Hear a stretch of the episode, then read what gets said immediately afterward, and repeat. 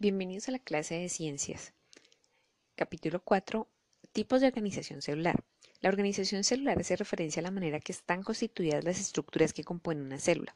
En los seres vivos existen dos tipos de organización celular que permiten clasificar a las células en dos grupos, procariotas y eucariotas.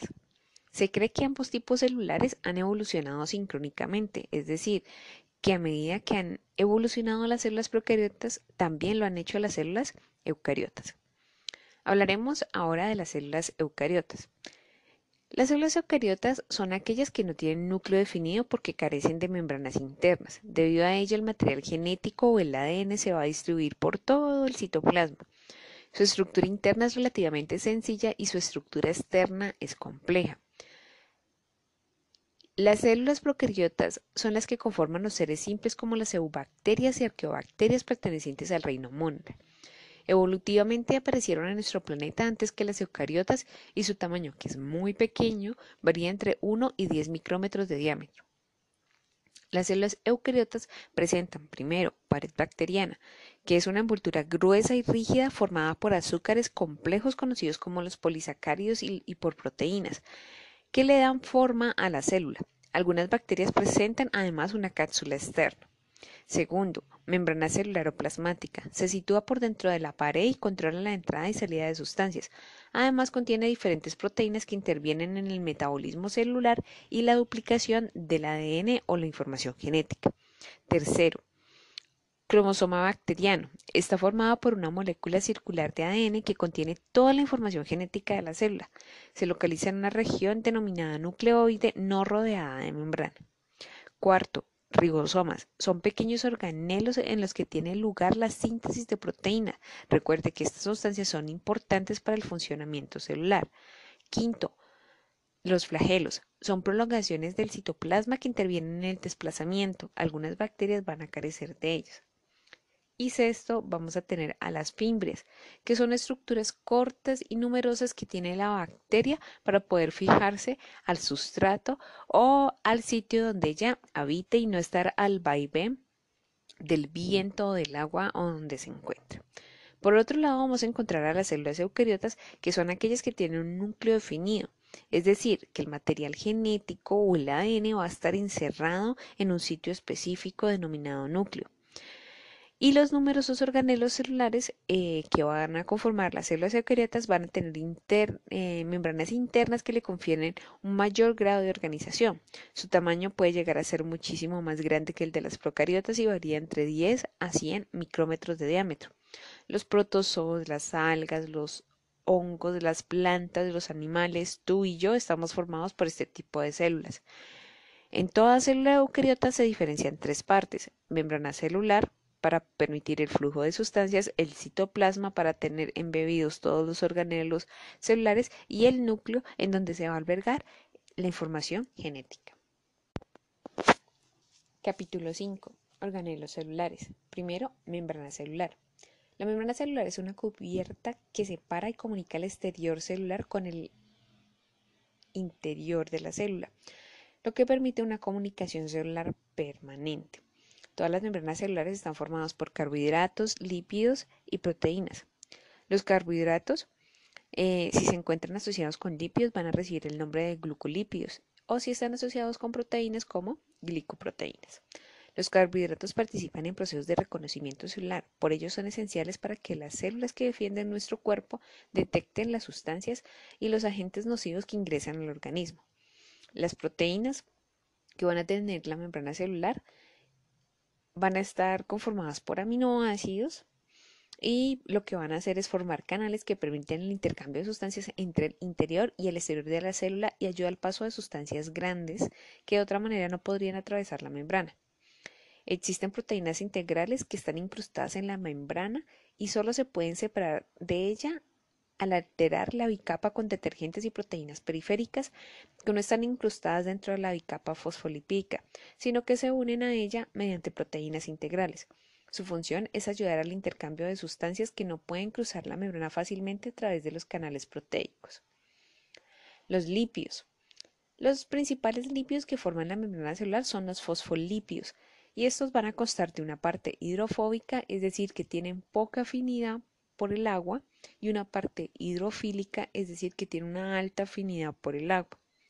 Los fosfolípidos forman una doble capa o bicapa fosfolipídica que constituye esa puerta estable de la membrana celular. Además de los fosfolípidos, la membrana de las células animales contiene otro lípido llamado colesterol y glucolípidos, que son sustancias formadas por la unión de lípidos y carbohidratos. Funciones de la membrana. La membrana celular cumple múltiples funciones, entre las que se encuentran el aislamiento y la regulación del paso de sustancias. En cuanto al aislamiento, diremos que la membrana celular delimita la célula, la separa, la protege y comunica con el entorno que la rodea. El entorno que rodea a esa célula lo conoceremos como medio extracelular. Por otro lado, una de las funciones de la membrana es la regulación del paso de sustancias. Esto quiere decir que la membrana celular tiene la permeabilidad selectiva, va a decidir qué sustancias van a ingresar a la célula, pero va a impedir el paso de otras. El transporte de sustancias a través de la membrana depende de la estructura de ella y de las propiedades químicas de las sustancias que entran y salen. Las sustancias pueden atravesar la membrana mediante transporte pasivo o transporte activo. Transporte pasivo o difusión. El transporte pasivo o difusión es un proceso espontáneo que no requiere energía para ser realizado. La difusión es el movimiento de partículas desde un lugar en el que se encuentran en mayor concentración hasta un lugar en el que se encuentran en, una concentración menor. Entonces va a ir de mayor a menor concentración. De manera que tarde o temprano va a alcanzar pues una distribución equilibrada o una distribución uniforme. Eh, la difusión puede ser simple o facilitada. Veamos qué es eso. La difusión simple eh, consiste en que las partículas van a atravesar libremente la bicapa fosfolipídica de la membrana celular. Esta no es selectiva, es decir, puede pasar cualquier, cualquier sustancia por ahí, pero eso sí, pues que sea capaz de difundirse sin ninguna ayuda a través de la membrana celular. Y pues obviamente pues puede atravesarla. Si la molécula no posee esta propiedad, debe ser transportada mediante la difusión facilitada. En la difusión facilitada se necesita la ayuda de proteínas para que las sustancias sean transportadas. En este proceso la concentración de las sustancias y la carga son muy importantes. Las proteínas que van a participar van a ser de dos tipos. La primera, proteínas de canal, que forman canales proteicos que atraviesan la membrana celular y son responsables principalmente del transporte de moléculas que tengan alguna carga positiva o negativa, es decir, de que sean iones y estas eh, pues van a tener esta carga eléctrica que sí que de por sí no lo pueden no pueden atravesar la membrana porque la carga positiva o negativa va a interferir en la bicapa fosfolipídica. Entonces se ayudan de estas proteínas y pueden atravesarle eh, los iones como el calcio el potasio y el sodio Vamos a tener otras proteínas transportadoras que participan en la difusión facilitada de compuestos orgánicos como azúcares, aminoácidos, carbohidratos y otros que pues tienen como un tamaño muchísimo mayor. Lo que hacen las proteínas transportadoras es tratar de configurar o de poder reducir un poco o ajustar el tamaño de, estos compuestos para que atraviesen la membrana, la membrana pues sin ningún problema. Hablaremos de la ósmosis. La ósmosis es un caso especial de difusión en el que la célula regula la cantidad de agua en su interior, de acuerdo con la concentración de sales de adentro y fuera de ella. Todas las células requieren sales y agua para vivir. Sin embargo, un desequilibrio en su concentración en el medio extracelular fuera de la célula o intracelular al interior de la célula las afecta notablemente. Hay tres posibilidades. Veamos. La primera son las células en un medio isotónico. Un medio isotónico es aquel en que la concentración de sales disueltas al exterior de la célula es igual que la concentración de sales disueltas en los fluidos celulares o al interior de la célula. Hay un equilibrio. En estas condiciones el movimiento de agua es igual en los dos sentidos. El segundo es las células en un medio hipotónico. En un medio hipotónico es aquel en que la concentración de sales disueltas es menor que la concentración de sales disueltas en los fluidos celulares o al interior de la célula. Hay una diferencia, entonces tenemos menor en el medio extracelular y mayor en el medio intracelular. Cuando una célula es colocada en un medio hipotónico, esta se va a llenar de agua. ¿Por qué? Pues porque se trata de equilibrar la concentración y una forma es tratar de llevar agua a donde está más concentrado que es al interior de la célula. Y entonces esto qué va a hacer con el paso del tiempo pues la célula va a aumentar de tamaño. Este fenómeno es conocido como turgencia. En muchos casos se llena tanto tanto tanto de agua que las células pueden estallar. Tercero es un células en un medio hipertónico Un medio hipertónico es aquel en que la concentración de sales disueltas es más alta que la concentración de sales disueltas al interior de la célula o en los fluidos celulares. Cuando una célula es colocada en un medio hipertónico pierde agua, entonces la célula va a disminuir de tamaño, se va a deshidratar. Cuanto mayor sea la concentración de sales fuera de, de la célula o del medio, más agua va a perder la célula, o sea que más pequeña se va a notar. En las células que poseen pared celular, como las de las células vegetales, cuando están sumergidas en un medio hipertónico, el contenido celular se aleja tanto de la pared celular y se torna flácido y arrugado. Este fenómeno se conoce como plasmólisis. Intente para demostrar esto. Tome un trozo de zanahoria, hágale un agujerito y en ese agujerito en el centro le va a colocar sal. Sí, déjelo ahí un rato. Al rato vuelva y se dará cuenta pues que la sal está totalmente húmeda. ¿Por qué? Porque creó un medio hipertónico en esos momentos para las células de la zanahoria.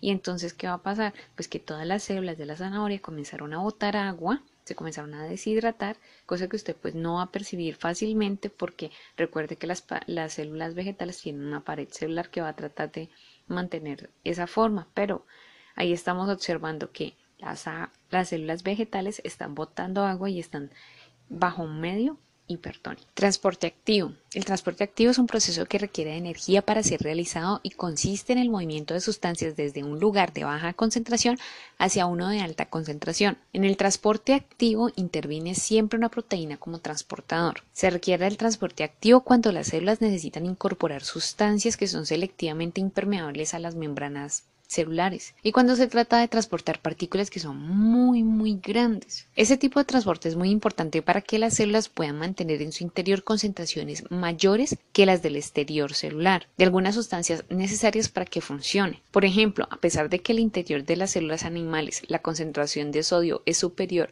a la del medio, las proteínas de membrana toman continuamente sodio y lo incorporan a la Transporte de macromoléculas. El transporte de moléculas de gran tamaño o macromoléculas implica principalmente tres procesos, endocitosis, exocitosis y transitosis. La endocitosis es el proceso mediante el cual la célula transporta del exterior a su interior moléculas de gran tamaño. La manera de hacerlo es formando una bolsa llamada vesícula que encierra el material para transportar. Esto ocurre gracias a una invaginación de la membrana. Según la naturaleza de las sustancias, existen tres tipos de endocitosis: fagocitosis, endocitosis mediada por receptor y pignocitosis. La fagocitosis es la acción celular de comer organismos completos o restos celulares también llamados fagosomas. Para realizar la fagocitosis, la célula forma unas prolongaciones llamadas pseudópodos y así puede capturar o envolver microorganismos o sus partes. Las células de nuestra sangre, llamadas glóbulos blancos, fagocitan agentes infecciosos. Durante la fagocitosis se envuelve la partícula y se forma una vacuola, que luego se encuentra con un lisosoma. Esta este lisosoma descarga sustancias especiales llamadas enzimas que desintegran la partícula y así la devora y la elimina. La endocitosis mediada por receptor es el proceso que permite la entrada de una célula de una sustancia para la cual existe un receptor en la membrana celular. Pignocitosis es la acción celular de ingerir sustancias líquidas e implica la interiorización de líquidos y partículas en solución. Exocitosis. La exocitosis es el proceso mediante el cual la célula transporta de su interior al exterior moléculas de gran tamaño. Para hacerlo, Dichas moléculas que están empaquetadas en unas vesículas ubicadas en el citoplasma de la célula se fusionan, es decir, que se unen la membrana de la vesícula con la membrana plasmática y así son sacadas al medio externo de la célula. Gracias a este mecanismo, las células pueden eliminar sustancias. En todas las células debe haber un equilibrio entre estos procesos para poder mantener la vitalidad celular. Transitosis. La transitosis es un proceso que se lleva a cabo por las células polarizadas, que son células que como las epiteliales que tienen dos partes opuestas bien definidas, una parte apical, la parte de arriba, y una parte vasolateral, la parte de abajo. En la transitosis se llevan a cabo los dos procesos anteriores, endocitosis y la exocitosis.